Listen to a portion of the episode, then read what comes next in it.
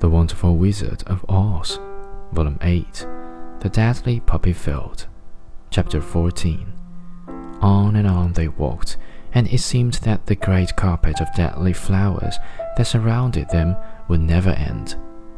They followed the bend of the river, and at last came upon their friend the lion, lying fast asleep among the poppies.